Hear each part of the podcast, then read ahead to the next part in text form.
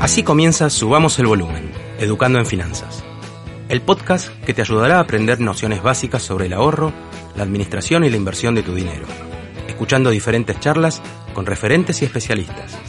Por episodios, en Subamos el Volumen hablaremos de los principales temas que hacen al mundo de las finanzas, desde inclusión financiera, microfinanzas, banca tradicional y fintechs, hasta distintos tipos de trading y mercado de capitales.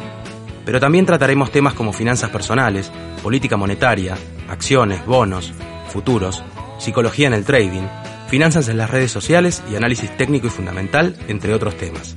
Creemos que este podcast es nuestro granito de arena para reforzar la agenda educativa del futuro y que educar en finanzas puede generar progreso individual y colectivo.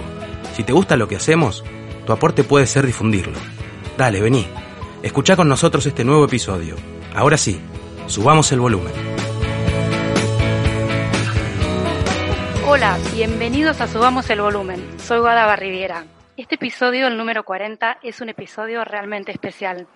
Por un lado, porque vamos a abordar un tema un tanto filosófico, cosa que en lo personal me encanta. Vamos a hablar sobre la relación entre dinero y felicidad y lo vamos a hacer con otro invitado de primer nivel, como vinimos teniendo, la verdad, en prácticamente todos los episodios de este podcast. Pero además es muy especial, les decía, porque es el último episodio de al menos esta primer, primer temporada de Subamos el Volumen. No quiero extenderme mucho, así que voy a hacer lo más breve posible, pero sobre todo por respeto a nuestro invitado, pero quiero contarles eh, esto es sobre todo para los que no lo saben, quizás los que nos siguen desde un primer momento desde Twitter saben un poquito la historia del podcast, pero me gustaría resumirla y contarles que subamos el volumen es el resultado de un grupo de entusiastas, básicamente, que nos conocimos en realidad a través de la red social Twitter. Esto fue sobre fines de 2019. Juan Manuel Mitidiero puso un tweet que, en un tweet que tenía ganas de hacer un podcast sobre educación financiera. Después hizo lo mismo, más o menos al mismo tiempo, un par de semanas después, hizo lo mismo Sebastián Bartiromo. Y como yo me había conocido con Seba porque le había hecho una entrevista un par de semanas antes, me arrobó a mí por mi condición, digamos, de periodista financiera y terminamos formando este pequeño equipo. Pero bueno, eh, me gustaría eh, nombrar también otras personas que participaron de alguna manera en este podcast. Quiero nombrar primero a, mm, al diseñador gráfico apasionado por los mercados llamado Picasso Bursátil, el artista del análisis técnico, que de forma desinteresada eligió el nombre y nos creó el logo a principios de este año 2020. También nombrar a Leo García, que fue con quien grabamos este podcast y quien editó cada uno de los episodios. Y también quiero reconocer a Juan Pablo Pisano, que de forma realmente generosa, bueno, tiene una forma de ser así él, nos ofreció y nos terminó creando la página web de esto que se llama Subamos el Volumen. O sea, en síntesis, este proyecto lo hicimos todo completamente ad honorem, pero creo que terminamos creando un producto de calidad profesional. La verdad, esto se vio reflejado en la cantidad de escuchas que logramos en estos meses, que me olvidé de fijarme, pero creo que ya vamos por arriba de las 150.000 y bueno, para terminar esta introducción, que no, no les dije que no me no iba a extender mucho, pero y bueno, para darle un pie a Juan, a Juan Mitiero por si él quiere decir algo más antes de presentar al invitado de hoy, eh, no quería dejar de contarles que hace, esto es una cosa muy personal mía, pero como estoy como conductora de este podcast, tenía ganas de contarles que hace un par de meses vengo trabajando en silencio, muy calladita, en un proyecto bien personal por lo que me voy a abrir de Subamos el Volumen eh, y de otras eventuales temporadas de este podcast. Eh, estoy con muchas ganas, me siento ahora por fin preparada para hacer algo con mi impronta, que mucha gente me dice que es diferencial o que tiene algo de, de especial, digamos.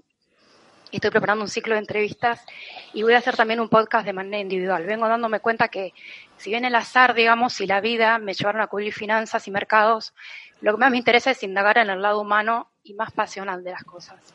Por eso tengo pensadas entrevistas para hablar de mercado, finanzas, de economía, pero haciendo hincapié especialmente en el motor oculto, en la pasión, en las motivaciones que hay detrás de cada decisión. Así que yo pienso que eso es lo que nos mueve a todos como seres humanos y tengo intención de, con estos proyectos personales, estos proyectitos, eh, inspirar, digamos, ¿no? Con las entrevistas, a través de mis entrevistas. Así que los invito a seguirme en mis redes sociales, estoy en Twitter, en Instagram, también tengo mi blog y mi canal de YouTube. En todos lados me van a encontrar con mi nombre, que soy Guadaba Riviera. Así que bueno, los invito a buscarme y a seguirme. Bueno, no, no me quiero extender mucho más. Juan, ¿vos qué, quieras, qué quisieras agregar en esta primera despedida de, de nuestros escuchas? Voy a ser muy breve, Guada. Yo estoy totalmente agradecido de haberte conocido, de que se haya dado esta historia con el podcast, que nos ha abierto muchas puertas a todos, que también le abrimos un poquito la cabeza a los oyentes sobre un montón de temas que, son de interés para los que nos gustan las finanzas. contarles que el podcast va a seguir, seguramente con una lavada de cara para, hacerlo distinto en la segunda temporada, es algo que me voy a tomar todo el verano para pensar. Y encima, eh, en lo personal, me doy el gusto de terminar esta temporada con una persona que ahora vas a presentar, que yo admiro mucho como persona y como divulgador de muchos temas que me tienen a mí completamente interesado. Así que presentalo nomás. Bueno, perfecto. Entonces les decía que en el episodio de hoy eh, íbamos a tratar este tema de dinero y felicidad. Estamos conectados mediante una videollamada con Santiago Bilinkis. Él estudió economía en la Universidad de San Andrés, donde se graduó con medalla de oro, pero además es, entre muchas otras cosas, emprendedor, tecnólogo, es uno de los organizadores de este X Río de la Plata. Eh, y en 2010 fue seleccionado para asistir a Singularity University en una, en una sede de la NASA en Silicon Valley, donde estudió junto a los más destacados científicos del mundo. Bueno, bienvenido Santiago, justamente, perdóname que te elegimos para este episodio y tuve que hacer esta breve introducción, pero bueno, no, no, nos queríamos despedir así nomás con una entrevista, sino contar un poquitito eh, unas cosas de este podcast, pero te agradezco un montón estos minutos que te vas a tomar para hablar con nosotros.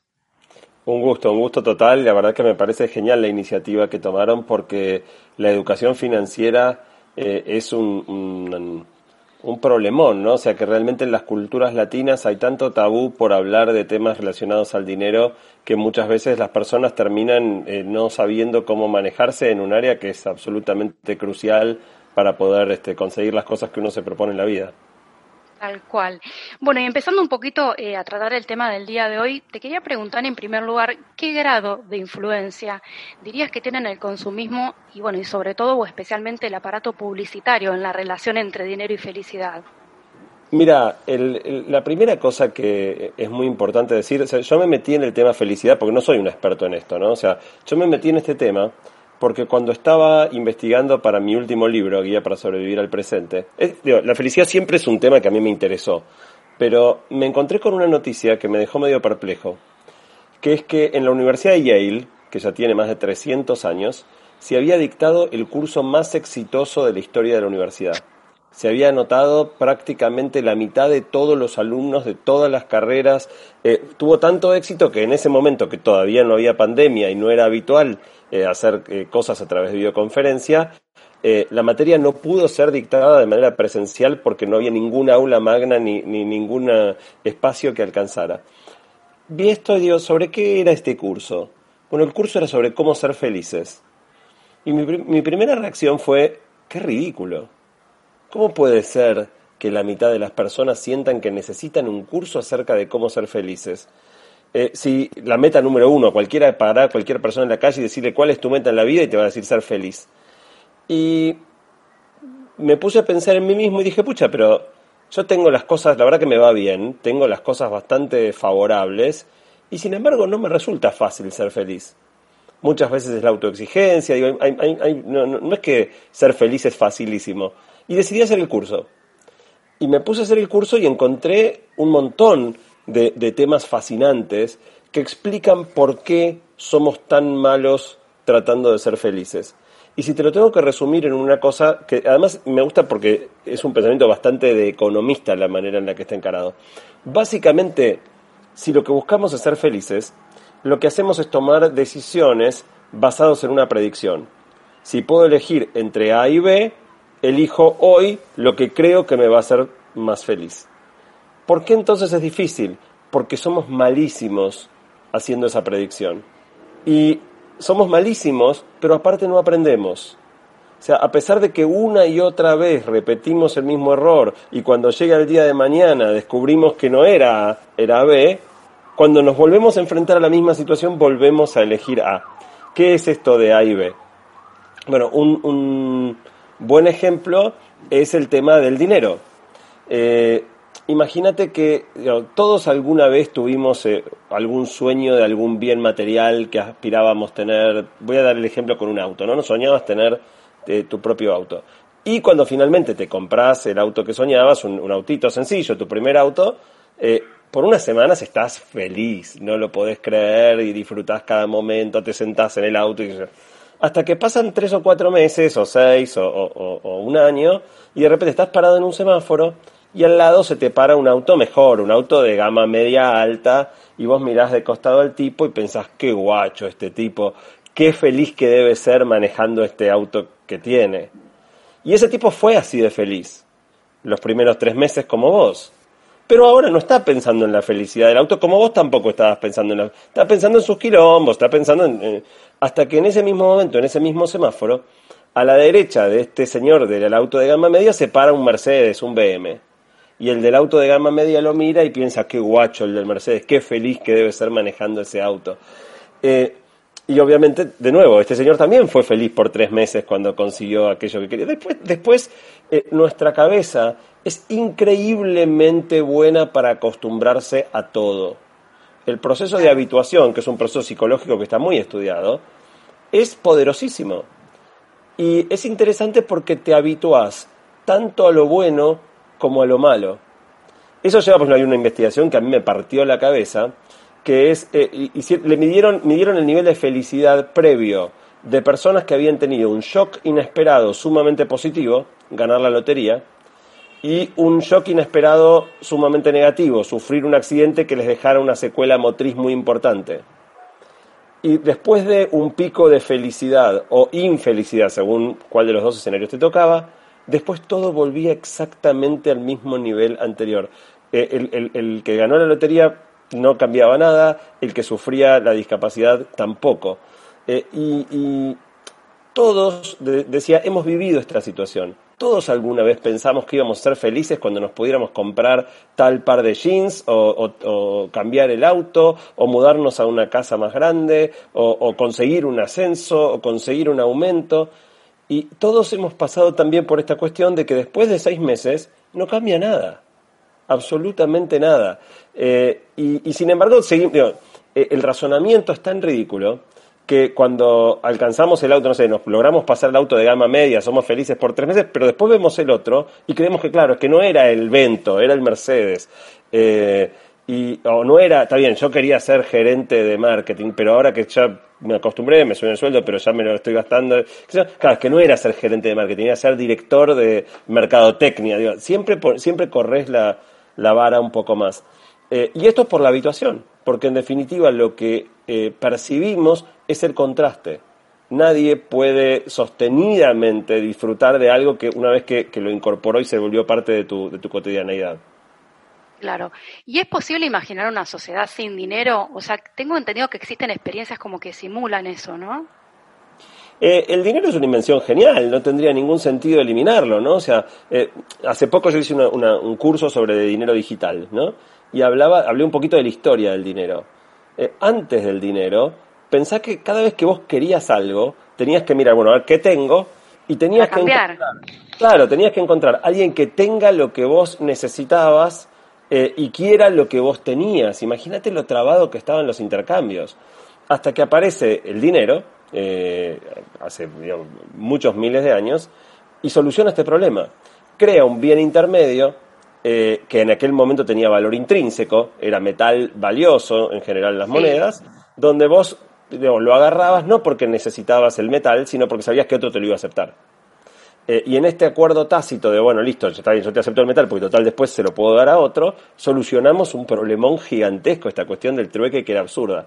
Después vino una invención todavía mejor, que fue el papel moneda, años 700 en China, 1300 en Europa, eh, porque pensá que hasta ese momento, si vos querías comprar algo de alto valor, eh, el, peso que tenías que trasladar de dinero era gigantesco. Imagínate la recaudación del Imperio Romano, lo que debía ser mover con los medios de aquella época eh, todas las monedas de oro y qué sé yo. y entonces alguien me dijo, bueno, ¿sabes qué? Vayamos un paso más allá guardemos todo el oro en un cofre gigantesco y emitamos papelitos eh, y el que tiene el papelito es el dueño del oro. Entonces no movemos el oro más, lo dejamos guardado en, este, en, un lugar y eh, el papelito dice quién es, el, que, el dueño del papelito es el dueño del oro. Y también fue una invención eh, increíble que solucionó muchísimos problemas. Bueno, y ahora estamos, no, no me voy a ahondar tanto, porque si no termino hablando de dinero digital, que no era el, el eje, ¿no? Pero Hoy en día el, papel moneda tiene también un millón de problemas y hoy llegan las criptomonedas u otros sistemas de dinero digital para, para que es la primera innovación que va a tener el dinero en mil y pico de años. Claro, en muchos años. Con una invención, una invención tan importante, no ha tenido una, innovación significativa, por lo menos desde el año 1300 eh, o, 700 según si tomes a China o a Europa como, como punto de partida. Eh, así que para mí no se trata de renunciar al dinero, se trata de entender que no es más que un... digo, nadie cree que va a ser feliz por tener eh, cosas intangibles, ¿no? Y de repente lo material cobra en nuestra vida una trascendencia que no debería tener. Y hay un montón de estudios científicos que analizaron esto. Hay muchas maneras de mirarlo. Una manera de mirarlo es comparar los países más ricos con los países más pobres. No hay, la correlación entre mayor nivel de ingreso y mayor felicidad es 0,11, eh, no, por ciento, 0,11 de correlación. O sea, es muy baja. Hay una correlación positiva, no es, ya sería raro que fuera negativa, es prácticamente cero. Eso lo podés ver, decía, ejemplo, los brasileros son en promedio más felices que los norteamericanos, eh, que los estadounidenses, a pesar de que los estadounidenses triplican o cuadruplican el ingreso per cápita, per cápita de los brasileros. Podés mirarlo también eh, porque ahí bueno, puede ser un tema cultural, la música, este, bueno, miremos una misma sociedad. Los estadounidenses, aplicando la, misma metodología, eran más felices en 1940 de lo que son hoy. Apenas, no cambió prácticamente nada, porque de nuevo estas cosas no cambian, pero eran, eran un poquito más felices hace 80 años, cuando es indudable que hoy el ingreso per cápita es muchísimo más alto, el confort es muchísimo más elevado, entonces, vos podés mirarlo comparando sociedades, podés mirando, eh, mirarlo eh, viendo la evolución de una misma sociedad y siempre vas a terminar llegando a conclusiones muy parecidas, que es que la correlación entre mayor dinero y mayor felicidad es bajísima.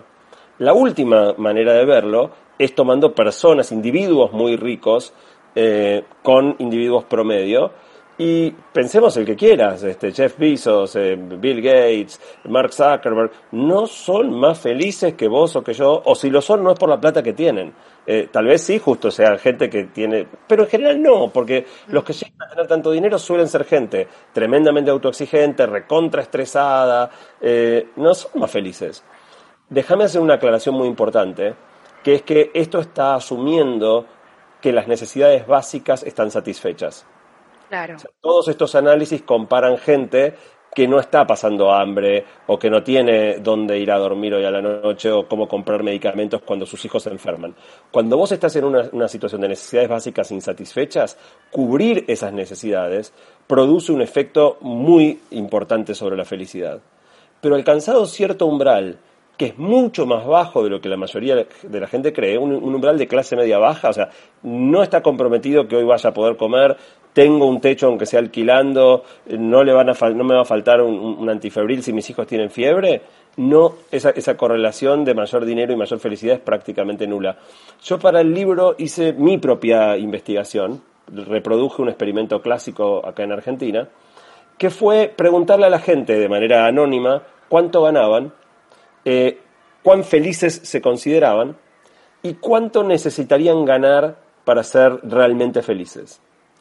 Y si vos segmentás la muestra, la fui partiendo en, en, deciles, digamos, este, el 10% que menos gana, eh, del 10 al 20, del 20 al 30, y lo que observas consistentemente en todos los niveles de ingreso es que siempre necesitamos 2,2 veces lo que estamos ganando ahora.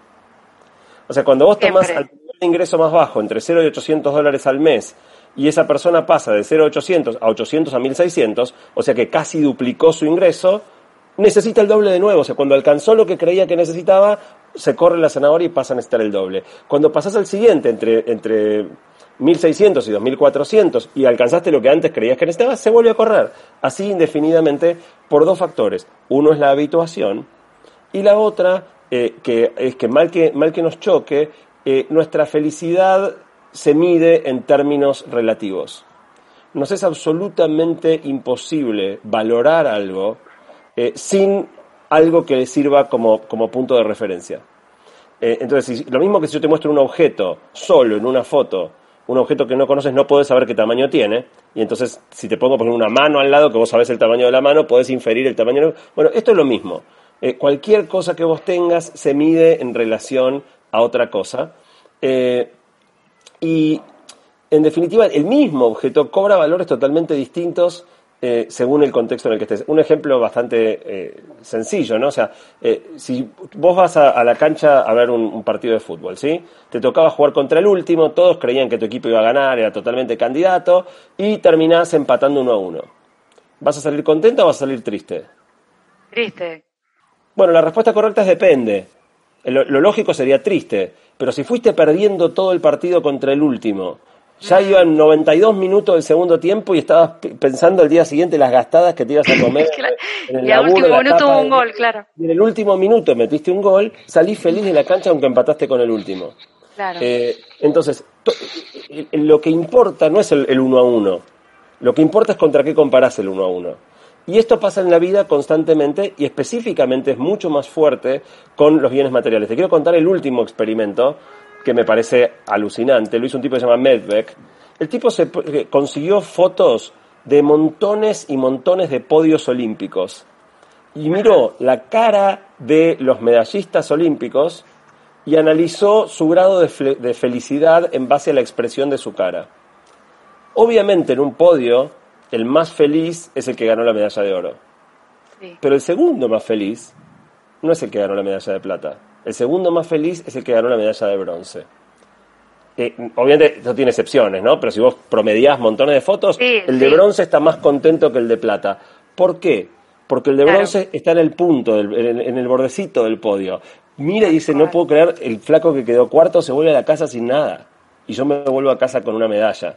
Mientras que el de plata, mira, y no te puedo creer el guacho este que me sacó la de oro por un segundo. O sea, porque ya la medalla la tenía asegurada. Incluso si caía un puesto se llevaba la de bronce, pero yo quería la de oro. Eh, eh, para mí es, muy gráfico eh, este tipo de ejemplos de cómo funciona la mente humana respecto de la persecución de la felicidad a través de... Fíjate que no son, no son solo bienes materiales, ¿no? Porque la medalla es el honor, no, no es este por el valor económico que tenga.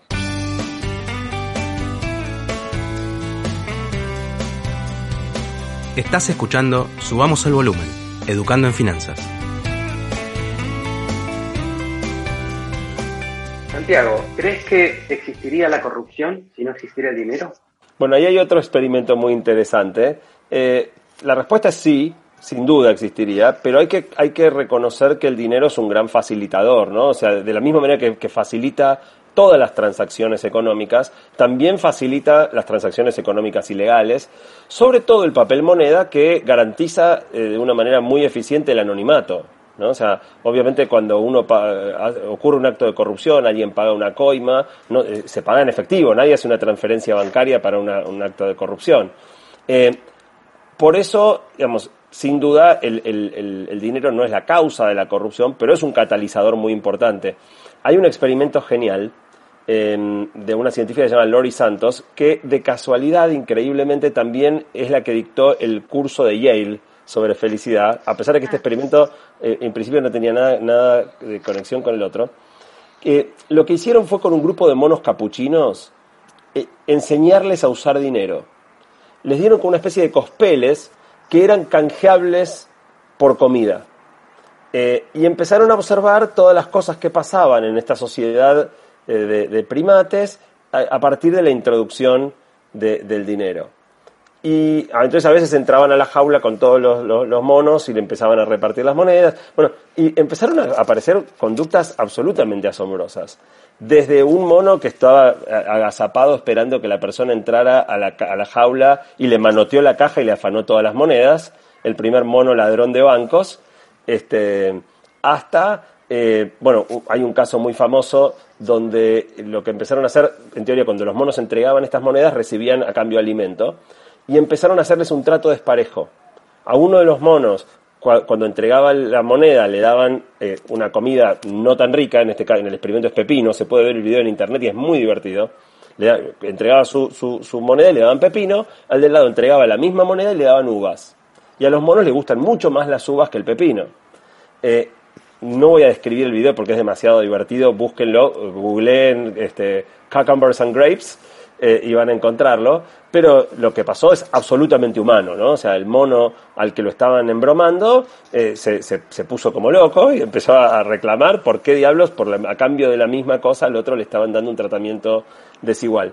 Y el último que, que, ocurrió es que en algún momento vieron un mono que le estaba entregando sus monedas a, otro, a otra en este caso, una mona, eh, y los encontraron un rato después teniendo sexo. Obviamente no se puede sacar la conclusión tan lineal, eh, de hecho hay como toda una cosa de ofrenda que, existe con otro tipo de bienes en, en, este tipo de especie de, monos, pero bueno, el dinero había servido como una ofrenda porque tenía valor, o sea, normalmente hubiera sido algún bien consumible, una banana, una cosa por el estilo, la ofrenda que el, que el macho le hiciera a la hembra y en este caso había sido el dinero.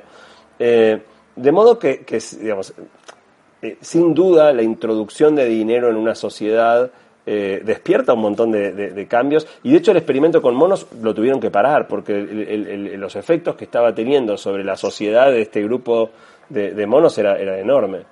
Vos estudiaste economía, ¿te interesan las finanzas? ¿Qué valor le das a eso?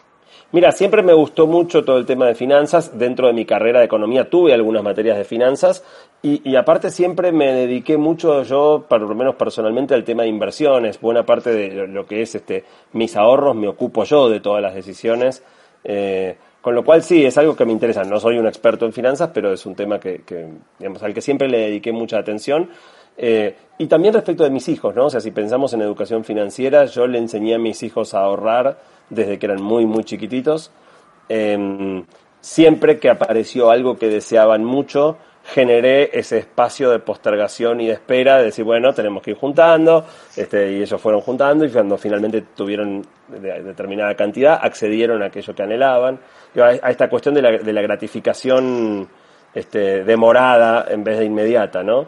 Em, así que sí, es algo que me interesa mucho y que, y que digamos, de alguna manera yo no lo recibí de mis padres porque no me dieron ninguna formación en este terreno, lo tuve que aprender a los golpes, eh, pero sí con mis hijos fue para mí una prioridad que aprendieran eso. Y vos que siempre... Eh, para, Guadalupe, y, un dato curioso es que eh, algunos de mis hijos mostraron interés por el tema a edades muy tempranas y no porque yo lo hubiera promovido más allá de, del tema específico del ahorro, ¿no? Pero, por ejemplo, mi hijo mayor, cuando tenía 12 o 13 años, empezó a preguntarme mucho por, por las acciones. ¿Por qué la acción de Google vale mucho más que la acción de Apple? Si Apple es este, y entonces yo le era difícil explicar a un chico de esa edad, pero mira, el valor de la acción no importa porque depende de cuántas acciones hay. Entonces, en realidad, el número absoluto no es lo que importa, sino que si hay una, empresa hay muchas más acciones, por ahí cada acción vale menos, pero el valor de la empresa. Bueno, empezamos a charlar, me preguntaba mucho y un momento le dije, bueno, hagamos un juego. Yo te voy a dar mil dólares virtuales. No te los voy a dar. Pero vos con esos mil dólares, creo que él tenía 14 años cuando hicimos esto. Eh, yo te voy a dar mil dólares virtuales y vos me vas a decir en qué los querés invertir. Podés elegir lo que vos quieras. Y cuando eh, eh, el 30 de junio, a mitad de año, y el 31 de diciembre, vamos a hacer la cuenta de cuánto vale lo que vos tengas. lo que esté por arriba de mil, yo te lo doy. Y es tuyo. Si estás por debajo de mil, no te doy nada. Y cuando llegues a estar arriba de mil, te lo doy. ¿Cuál fue mi razonamiento? Que, iba, a, iba jugar, un poco con esta idea de hacer inversiones, este, decidir qué quería comprar, qué no quería comprar y qué sé yo. Y que si vos tomás un año mío espectacular, los mejores años de mi vida, con una cartera he ganado el 10%, 12%. O sea, eh, mi riesgo más grande, si todo salía muy mal, era que se llevara 100 dólares. Eh, y mi hijo me hizo la pregunta clave. Estamos hablando del año 2013 eso te iba a preguntar, ¿de cuándo era? ¿2013? 2013. Sí. ¿Puedo poner Bitcoin? Ah. Bueno, dale. ¿Y lo puso? ¿Y lo puso? ¿Lo puso? Me sacó mil dólares el primer año. claro. Había duplicado la guita al final del primer año eh, y al final del primer año dije, ok, seguimos con el juego, pero el Bitcoin no va a sacarlo. Claro. Igual agarró un ciclo muy positivo y al año siguiente me sacó 500 de nuevo. O sea que mi hijo de 15 años, porque yo no podía dejar de cumplir con mi palabra, eh, me, fue un, montón de guita. y, finalmente tuve que decir, bueno, listo, ya aprendiste la lección, como la plata la estoy poniendo yo y yo no la gano, eh, no es fácil ganar esa guita. El juego terminó, pero, pero fue un aprendizaje para los dos. Está buenísimo.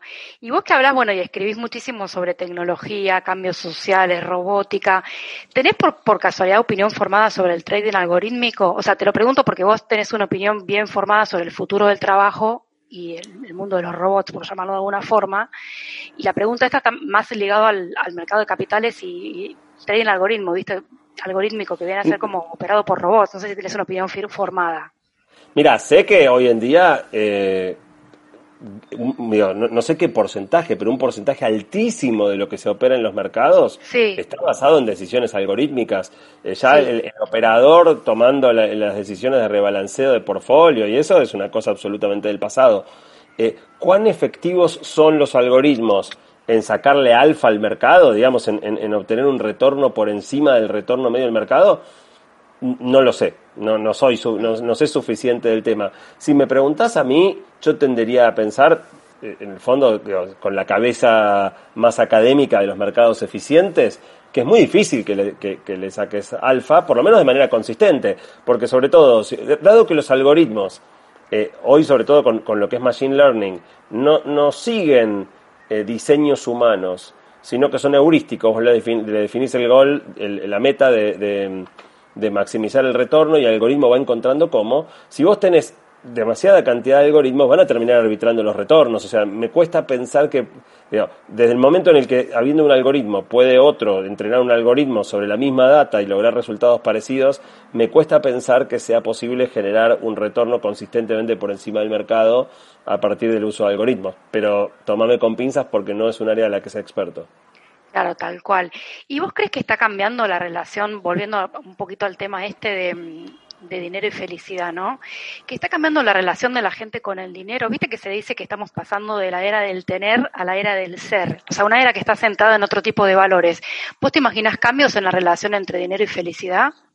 Mm, yo no, no sé si estamos cambiando mucho de era, o sea, yo creo que vivimos en una sociedad de consumo que necesita que necesitemos y que estamos entrenando a nuestros chicos en ese consumismo. O sea, nunca estuvieron los chicos tan expuestos a la exacerbación del consumo como ahora. Como ahora, sí. que, que, declamativamente los chicos sean mucho más ecologistas o Dios, se, se, identifiquen mucho más fuerte con ciertas causas que no tienen que ver con el consumo, eh, está buenísimo.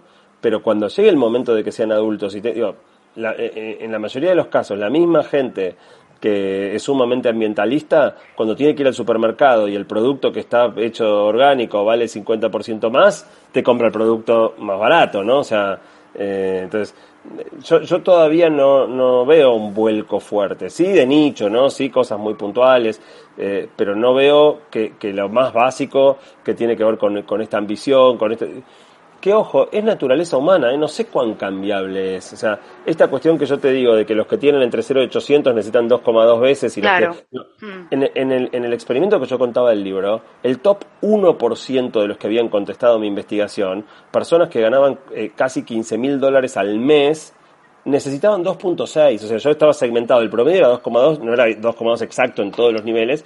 Los que más ganaban, el top 1%, eran los que más lejos estaban del número que sentían necesitar, tanto en valor absoluto como en valor relativo. Eh, entonces, yo no, yo no veo que, por ahora estemos cambiando y creo que este mecanismo de siempre pensar que, nos faltan eh, X para, para llegar eh, es, muy, es, muy, es muy fuerte. Hay una charla de Adrián Paenza, que dio en TDX Río de la Plata, donde Adrián termina su charla diciendo, yo llegué a la cima arriba no hay nada. Y son pocas las personas que puede, a mí me parece una reflexión tremendamente lúcida, mm. eh, son pocas las personas que, que, llegan a esa conclusión. O sea, en principio, que asumen que llegaron a algún lado y no que en realidad había que subir una montaña más alta. Y que aparte cuando llegan ahí tienen la honestidad intelectual de reconocer que no era eso y de poder contárselo a los demás con, con humildad.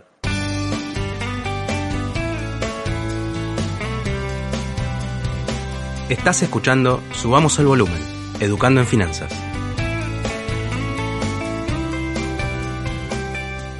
Hablando siempre de, dinero y felicidad, ¿vos detectaste cambios a partir de la pandemia? ¿Qué cosas crees que pueden cambiar de esa relación? Porque cambios está habiendo muchísimos.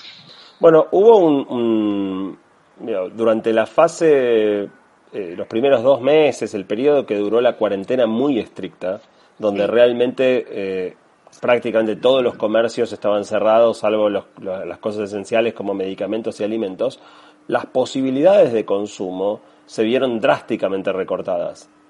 No solo por la oferta, también por la demanda, ¿no? O sea, la incertidumbre respecto de qué iba a pasar con nuestros propios ingresos, eh, que muchas personas este, eh, que eran eh, autónomos o, trabajadores independientes sin ingresos. Y yo creo que fue una, una gran, un gran experimento social. No sé si querría vivirlo de nuevo, probablemente no, pero creo que fue un gran experimento social. Para muchas personas, de repente, fue la oportunidad de descubrir eh, que una vida más simple muchas veces es una vida mejor. Y hay dos eh, líneas de, investigación interesantes que piensan este tema. Una es el, psicólogo Barry Schwartz, que tiene una charla TED que está buenísima, y un libro llamado The Paradox of Choice, la paradoja de la elección, donde él habla justamente desde la sociedad americana, ¿no? Esta que vas al supermercado y tenés 72 marcas diferentes de cereales, eh, que el exceso de opciones es una porquería y que el efecto sobre la felicidad es malísimo. Y obviamente en el, libro lo, argumenta de una manera mucho más sólida, pero resumiendo, eh, básicamente son tres cuestiones. Suponete que te vas a comprar un par de jeans, ¿sí? Y antes vos te ibas a comprar un par de jeans y había un solo modelo de jeans, a lo sumo dos. Eh, entonces, Ahora vos vas y hay 40 modelos de jeans entre diferentes marcas, diferentes colores, diferentes cortes, diferente todo. Eh, y ya de por sí elegir entre 40 opciones es mucho más difícil. La segunda cuestión, obviamente va a haber uno de los 40 que sea el mejor, el que más te gusta, el que mejor te queda. Te vas a comprar ese. Pero seguro va a haber algún atributo, o sea, obviamente este era el mejor combo, la mejor combinación, pero el color de aquel era más lindo, lo que pasa que no me quedaba bien. Y en realidad a mí la marca que más me gustaba era tal, pero ese no tenían en mi talle. Y entonces te vas a llevar el que más te gustó de los 40, pero te vas a ir con un montón de second guessing, sería, de, pensando todo lo que, el costo de todo lo que no elegiste. La segunda cuestión es que, eh, digamos, vas a quedarte menos contento en, o sea, una cuestión es el momento de la elección, otra es que vas a estar menos satisfecho después, un poco por estos efectos de lo que seguís pensando, lo que podría haber sido. Eh, pero sobre todo, el tercer efecto es el de la culpa. Que es que cuando vos ibas a comprarte un jean y había solo uno o dos modelos, si el jean no te quedaba bárbaro, por un lado tus expectativas eran más bajas, porque ya hay dos, no espero que me quede muy bien, es lo que hay. Ahora la expectativa sube. Pero aparte, si el que te comprabas no te quedaba espectacular, la culpa era del fabricante de jeans o del, o del vendedor de jeans que tiene solo dos modelos. Ahora si hay 40 modelos y no estás contento, la culpa es tuya. Que no sabes elegir jeans o no sos capaz de contentarte con lo que tenés. Entonces, eh, toda una línea de, de, cómo el, el, consumismo no lleva a la felicidad es esta línea de Barry Schwartz. Eh, la otra hay un montón de research que muestra que la ambición mal entendida, eh, en inglés sería el greed, como la, cosa así, el sentimiento de codicia sería la palabra, eh, tiene un efecto devastador sobre la felicidad. Y hay un montón de experimentos, hay, hay por ejemplo experimentos donde a la gente le hacen pensar en dinero. Le, le, tiran estímulos que lo hacen pensar en temas de dinero y después lo hacen jugar un juego eh, de mesa en el cual pueden ser cooperativos o competitivos, la gente que pensó en dinero es muchísimo menos cooperativa después, eh, sin que le, expliciten que en el fondo lo que quieren medir es eso, ¿no? Hay un, experimento interesantísimo, yo lo cito en el libro, donde ponían a dos personas a jugar al Monopoly. Pero antes de empezar, eh, a una le sorteaban quién iba a ser el, favorecido y quién iba a ser el desfavorecido y al favorecido le daban dos dados y al otro le daban uno, y uno arrancaba con el triple de dinero que el otro. Al azar, o sea, uno tenía dos dados y el triple de dinero, dos dados implica moverse mucho más rápido por el tablero, con lo cual llegas más rápido a las propiedades más interesantes, ¿no? Eh, pero aparte tenía el triple de dinero para comprarlas, eh, y el otro tenía un solo dado y un tercio del dinero. Eh, y después los ponían a jugar a un montón de sujetos eh, de a pares, y después de un ratito empezabas a ver un montón de actitudes como de trato eh, soberbio, descortés, agresivo, del que estaba ganando producto de ese privilegio contra el que estaba perdiendo, que había arrancado de una posición inicial mucho más desfavorable. Y obviamente siempre ganaba el que había arrancado con condiciones mucho mejores, porque el juego, si bien tiene algún componente de aleatoriedad, no es tan fuerte como para revertir una dotación inicial de 3 a 1 o, el, doble de, dados. Y después cuando le preguntaban a la persona por qué ganó, siempre la, argumentación era alrededor de no, porque yo soy un capo y porque tuve la estrategia de que yo le agarré y dije, le voy a construir un hotel para que... Y la gente se contaba su cuento y nunca atribuía a la posición inicial eh, esta, esta cuestión que no es lo mismo que decir, porque ahora hay un debate muy grande en la sociedad argentina sobre si eh, meritocracia o igualdad de oportunidades, ¿no? Eh, y en realidad es bastante sencillo. La igualdad de oportunidades sin meritocracia no tiene sentido y la meritocracia sin igualdad de oportunidades tampoco. O sea, eh, no es que este juego demuestre la inexistencia del mérito, demuestra que una, una dotación inicial muy, muy desigual genera mucha desigualdad. Eh, pero sobre todo, igual lo interesante eran, eran las actitudes que el ganador mostraba respecto del perdedor. Y hay hasta otro dato que es que ponían una fuente de comida a disposición de los dos jugadores y el que empezaba a ganar y, tenía mucha más plata empezaba a comer mucho más. Como que toda la cosa de la codicia se le desataba. Y es un yankee el que hizo el experimento, digo, porque suena medio, por, ahí me parece, no, que esto lo habrán hecho en la Unión Soviética. No, no, es un yankee de la Universidad de Chicago el que hizo este experimento. Claro, sí, tiene que ver un montón con la psicología. Y en tu libro Guía para sobrevivir el presente, eh, vos planteás al hablar de las oportunidades que habla la tecnología, eh, que la omnipresencia de dispositivos digitales permite enfrentar temas urgentes como la inclusión financiera. ¿Cómo, dirías que está parada la Argentina respecto a este tema específico, la inclusión financiera y eh, las oportunidades que habla la tecnología, no? La Argentina es un país sin moneda lo ha sido por los últimos 40, 50 años, ¿no? Y, sin moneda no hay manera de, Uno piensa en fintech. Fintech, si no tenés moneda... Acá nos falta lo más básico, ¿no? Nos falta... Eh, entonces, eh, cuando vos no tenés... todas las herramientas eh, fintech que se desarrollan, las billeteras electrónicas, qué sé yo, operan en moneda local, no hay herramientas en moneda extranjera. Eh, pero la moneda local es una moneda puramente transaccional que todo el mundo quiere sacarse encima. Entonces está como muy, muy trabado, muy enrarecido. Sumale el grado de informalidad de la economía argentina, que lleva a que tengas un, muy alto porcentaje de la población no bancarizada, un muy alto porcentaje de las transacciones no bancarizadas, porque como decíamos, así como la corrupción no se puede pagar en efectivo, una venta en negro eh, no se puede pagar con transferencia, una venta en negro tampoco. Eh, entonces, la verdad que tenemos un montón de palos en la rueda que, dificultan la, inclusión financiera de, las personas. Eh, la cuarentena, eh, o sea, ah, yo escribí una vez un artículo eh, que, era bastante polémico, se llamaba que, que, vuelva el corralito, se llamaba el artículo. Y yo lo que, en el artículo lo que le decía es, el corralito terminó como una mala palabra, porque la gente se confunde el corralito con el corralón que en realidad fueron dos medidas económicas distintas. Eh, a comienzos de diciembre del fatídico 2001, eh, Caballo adopta el corralito. El corralito era una limitación a extraer el dinero en efectivo de los bancos. La plata seguía siendo completamente tuya, pero empujaba la bancarización. Eh, te obligaba, vos podías disponer de todo tu dinero, pero creo que era hasta 200 pesos eh, mensuales que podías sacar en efectivo, el resto lo tenías que, tenías que manejarte con tarjeta de débito.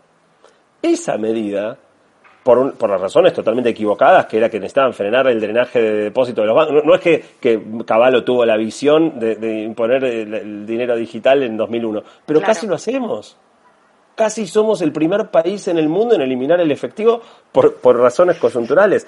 Eh, dos semanas después, cuando la corrida contra los bancos seguía tremenda, vino la confiscación de depósitos, este, y, ahí sí, eso es lo que la gente se quedó, la gente golpeando con las puertas de los bancos, devuélvanme mi dinero, ¿no? Pero el corralito no era eso, el corralito vos seguías siendo completamente capaz de disponer de tu dinero, pero te imponía el uso de tarjeta de débito hace 20 años.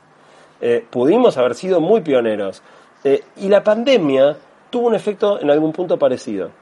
Montones de herramientas, el home banking, montones de cosas que estaban disponibles hace un montón, las billeteras electrónicas, ciertos sistemas de pago que no tenían tracción, ante la situación de la pandemia, de tener que comprar mucho más por comercio electrónico, evitar ir a los cajeros automáticos, se, empuja, se, aceleraron un montón de estos procesos. La, pandemia tuvo un efecto, desde mi punto de vista, muy positivo en el manejo de las herramientas financieras por parte de buena parte de la población.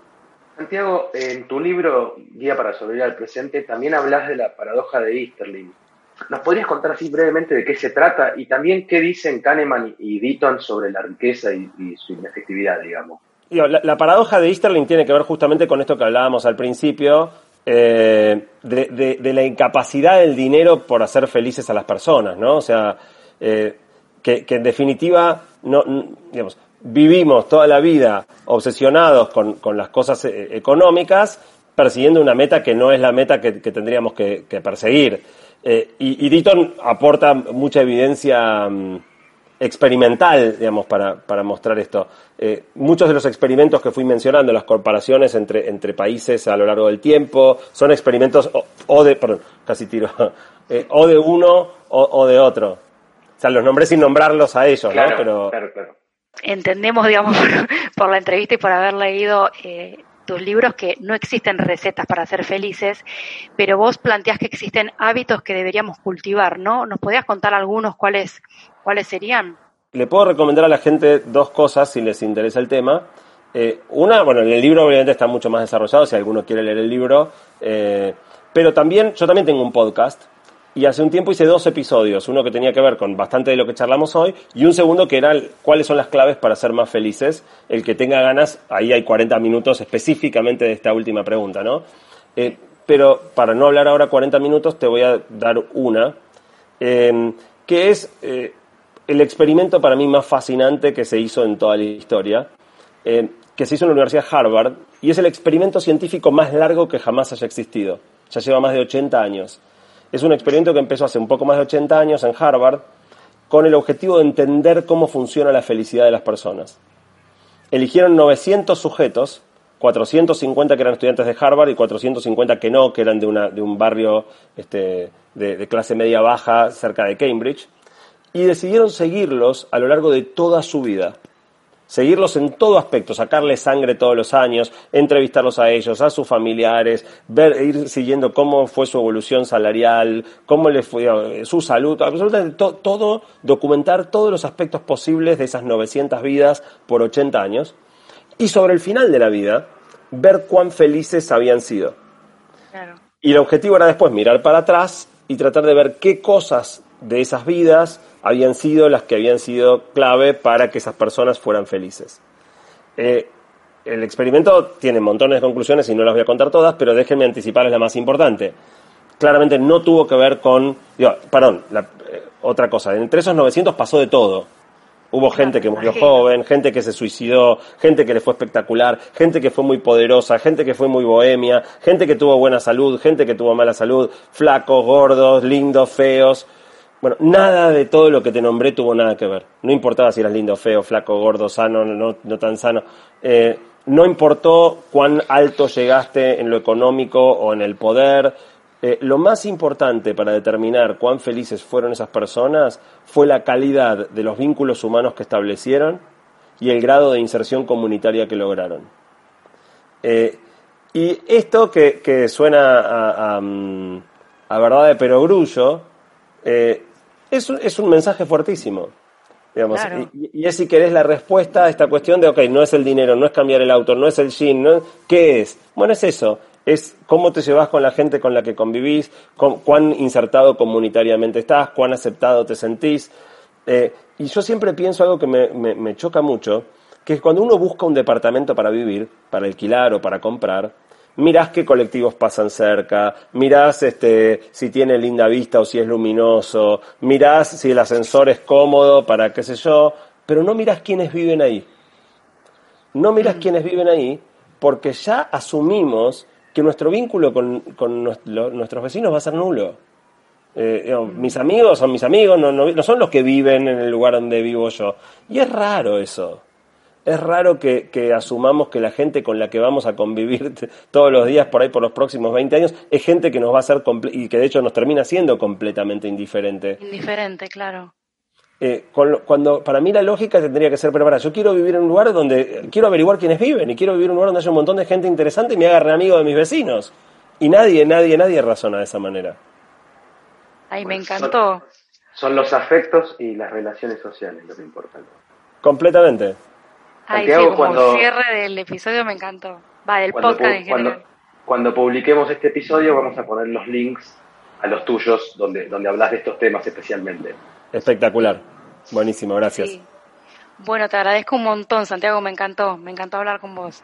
Muchas gracias por tu tiempo, un placer y nos vemos en la próxima. Gracias a ustedes por la invitación. Suerte en la próxima temporada. Gracias. Gracias. Hasta acá, subamos el volumen. Educando en Finanzas.